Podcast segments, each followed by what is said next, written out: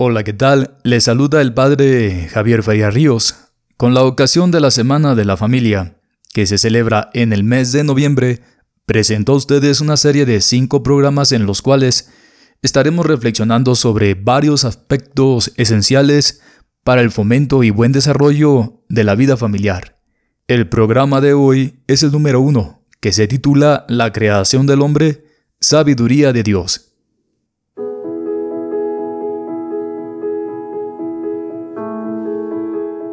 El objetivo de este primer tema es reflexionar en el ser humano creado a imagen y semejanza de Dios para que, reconociendo su dignidad, promovamos en la familia una visión más integral del hombre.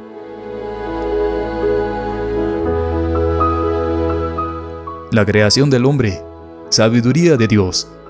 En la actualidad vivimos una crisis antropológica.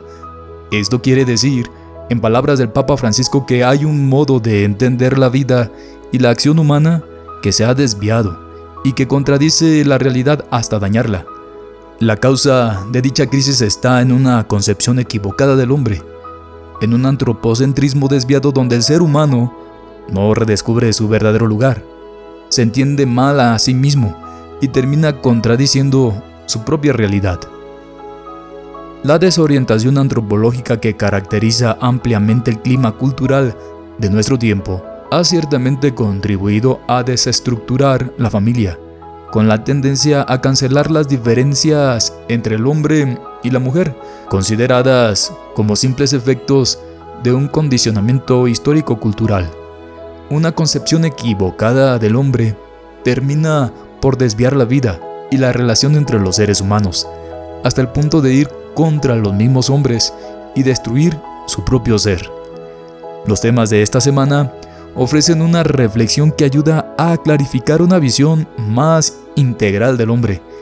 Este primer tema está concentrado en el ser humano, creado a imagen y semejanza de Dios, es decir, hombre y mujer son diferentes en su ser, pero ambos participan de la imagen divina, llamados a vivir la comunión de las personas. Escuchemos la palabra de Dios que nos dice al respecto. Cuando el Señor Dios hizo la tierra y el cielo, no había todavía en la tierra ningún arbusto ni brotaba hierba en el campo, porque el Señor Dios no había enviado aún la lluvia sobre la tierra, ni existía nadie que cultivara el suelo. Sin embargo, un manantial brotaba de la tierra y regaba la superficie del suelo. Entonces el Señor Dios formó al hombre del polvo de la tierra Sopló en su nariz un aliento de vida, y el hombre fue un ser viviente. Entonces el Señor Dios tomó al hombre y lo puso en el huerto del Edén, para que lo cultivara y lo cuidara. Palabra de Dios. Te alabamos, Señor. Acabamos de escuchar un pasaje tomado del libro del Génesis, capítulo 2, versículo del 4 al 7 y la última parte tomada del versículo 15 del mismo capítulo.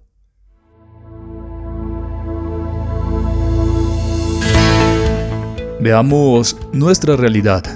Dios creó el universo, con todo cuanto contiene, pero al crear al hombre, el escritor sagrado afirma que lo creó a su imagen y semejanza y lo puso en el jardín del Edén, para que lo cuidara y lo cultivara. Podemos pues preguntarnos, en la actualidad las personas se valoran como creación amorosa de Dios. ¿Qué hace el ser humano con la casa común, con nuestro mundo, la naturaleza? ¿Cuáles son los ataques más frecuentes a la dignidad humana? ¿Cuáles son los signos en los que se valora la dignidad del ser humano? Iluminemos nuestra realidad. Dios crea por amor todas las cosas. El ser humano se encuentra en un mundo que lo precede y que no ha pedido. La pregunta es, ¿por qué existe este mundo? ¿Quién lo pensó y le dio la existencia? Desde la fe afirmamos que Dios ha creado todo, y lo ha creado en la bondad. Vio Dios todo lo que había hecho, y era bueno, nos dice el, libro del Génesis capítulo 1, versículo 31. Toda la creación es un acto bondadoso de Dios. un acto de razón, de libertad, de amor. Dios pensó la creación con un orden establecido. Cada criatura está diseñada de un modo tal que tiende a desarrollarse dentro del conjunto de toda la creación. Los seres vivos contienen una dimensión de vida en la cual nacen, crecen, se desarrollan y mueren. La creación entera es una manifestación maravillosa del amor creador de Dios.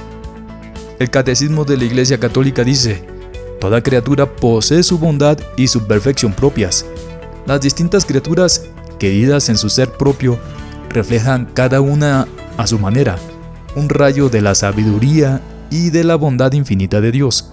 Por esto, el hombre debe respetar la bondad propia de cada criatura para evitar un uso desordenado de las cosas.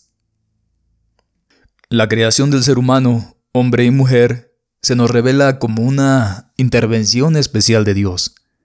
Hagamos a los seres humanos a nuestra imagen, según nuestra semejanza, nos dice el libro del Génesis, capítulo 1, versículo 26. Antes de crear al hombre parece como si el Creador entrara dentro de sí mismo para buscar el modelo y la inspiración en el misterio de su ser, que ya aquí se manifiesta de alguna manera como el nosotros divino. De este misterio surge, por medio de la creación, el ser humano. Creó Dios al hombre a imagen suya, a imagen de Dios lo creó. No solo revela el misterio interno del Creador, sino el modelo de vida de los seres humanos, llamados a vivir en la comunión a ejemplo de la Trinidad tres personas distintas en comunión de amor. El ser humano revela a su Creador y se realiza en la medida en que vive la imagen y semejanza de su Creador. El ser humano solo puede existir como hombre y mujer y no puede existir solo, sino en la relación con el otro, en la comunión de las personas. La comunión está animada siempre por el amor. De todas las criaturas visibles, Solo el hombre es capaz de conocer y amar su Creador. Es la única criatura en la tierra a la que Dios ha amado por sí misma. Solo Él está llamado a participar por el conocimiento y el amor en la vida de Dios. Por este fin ha sido creado, y esta es la razón fundamental de su dignidad. Ser imagen y semejanza de Dios nos capacita para razonar la vida, vivirla libremente y sobre todo, para amar. La dignidad humana radica en ser persona. El ser humano tiene una dignidad especial por el hecho mismo de ser imagen y semejanza de Dios. Por haber sido hecho a imagen de Dios, el ser humano tiene la dignidad de ser persona. No es algo, sino alguien, capaz de conocerse, de poseerse, de entregarse libremente y de entrar en comunión con otras personas. Al mismo tiempo, por la gracia, está llamado a vivir en la alianza con su Creador, a ofrecerle una respuesta de fe y amor que nadie más puede dar en su lugar. La dignidad humana radica en esta especial intervención divina que lo hace ser alguien único e irrepetible, amado por Dios y con la capacidad sobre todo de amar. Los relatos de la creación nos ayudan a conocer el proyecto de Dios sobre el hombre. El Papa Benedicto lo explica así. Antes que nada, afirman que Dios formó al hombre con el polvo de la tierra. Esto significa que no somos Dios, no nos hemos hecho solos, somos tierra. Pero significa también que venimos de la tierra buena, por obra del Creador bueno. A esto se suma otra realidad fundamental. Todos los seres humanos son polvo más allá de las distinciones obradas por la cultura y la historia, más allá de toda diferencia social. Somos una única humanidad plasmada con la única tierra de Dios. Hay luego un segundo elemento. El ser humano se origina porque Dios sopla el aliento de vida en él, modelado de la tierra. Todos entonces llevamos el aliento vital de Dios y toda vida humana nos dice la Biblia, está bajo la especial protección de Dios. Esta es la razón más profunda de la inviolabilidad de la dignidad humana, contra toda tentación de valorar a la persona según criterios utilitaristas y de poder. El ser, imagen y semejanza de Dios, indica luego que el hombre no está cerrado a sí mismo, sino que tiene una referencia esencial con Dios.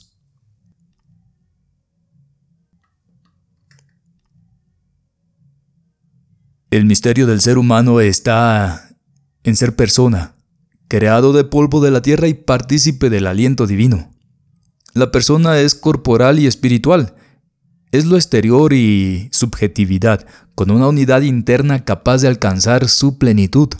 Vive la fragilidad terrena y participa de la grandeza de Dios. Todo junto con un mismo ser. La vida humana, por muy frágil que parezca, participa del aliento divino. Es valiosa, digna de respeto y de amor. No hay vida inútil.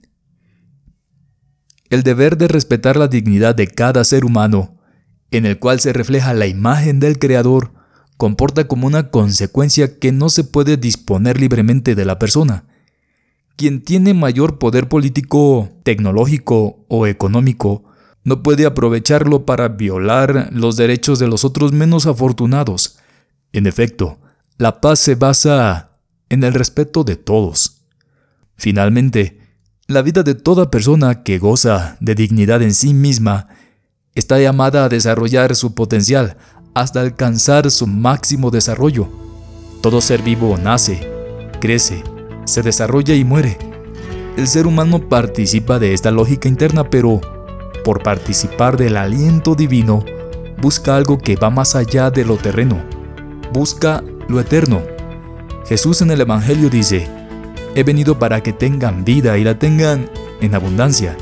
La persona creada a imagen y semejanza de Dios está llamada a participar de la vida divina, una vida que se prolonga hasta lo eterno.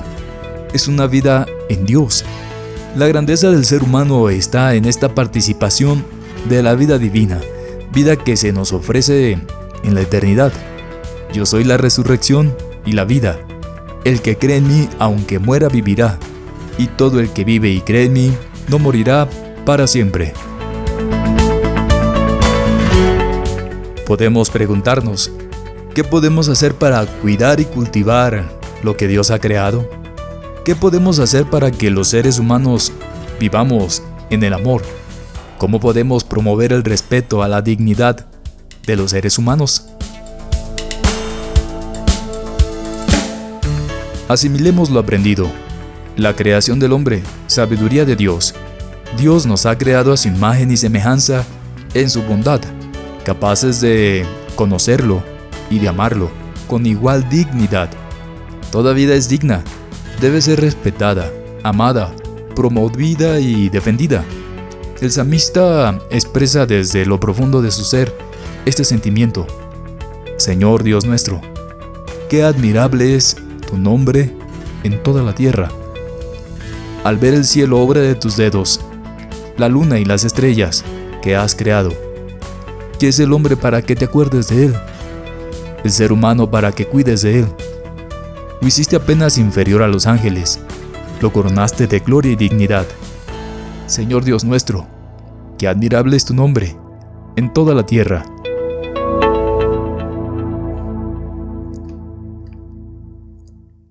Terminemos, hermanos, la reflexión de este día con una oración.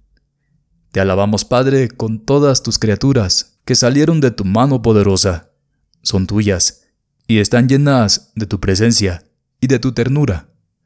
Alabado seas, Hijo de Dios, Jesús. Por ti fueron creadas todas las cosas. Te formaste en el seno materno de María, te hiciste parte de esta tierra, y miraste este mundo con ojos humanos. Hoy estás vivo en cada criatura, con tu gloria de resucitado. Alabado seas Espíritu Santo, que con tu luz orientas este mundo hacia el amor del Padre y acompañas el gemido de la creación. Tú vives también en nuestros corazones para impulsarnos al bien. Alabado seas, Señor, uno y trino, comunidad preciosa de amor infinito. Enséñanos a contemplarte en la belleza del universo, donde todo nos habla de ti. Despierta nuestra alabanza y nuestra gratitud para cada ser que has creado. Danos la gracia de sentirnos íntimamente unidos con todo lo que existe.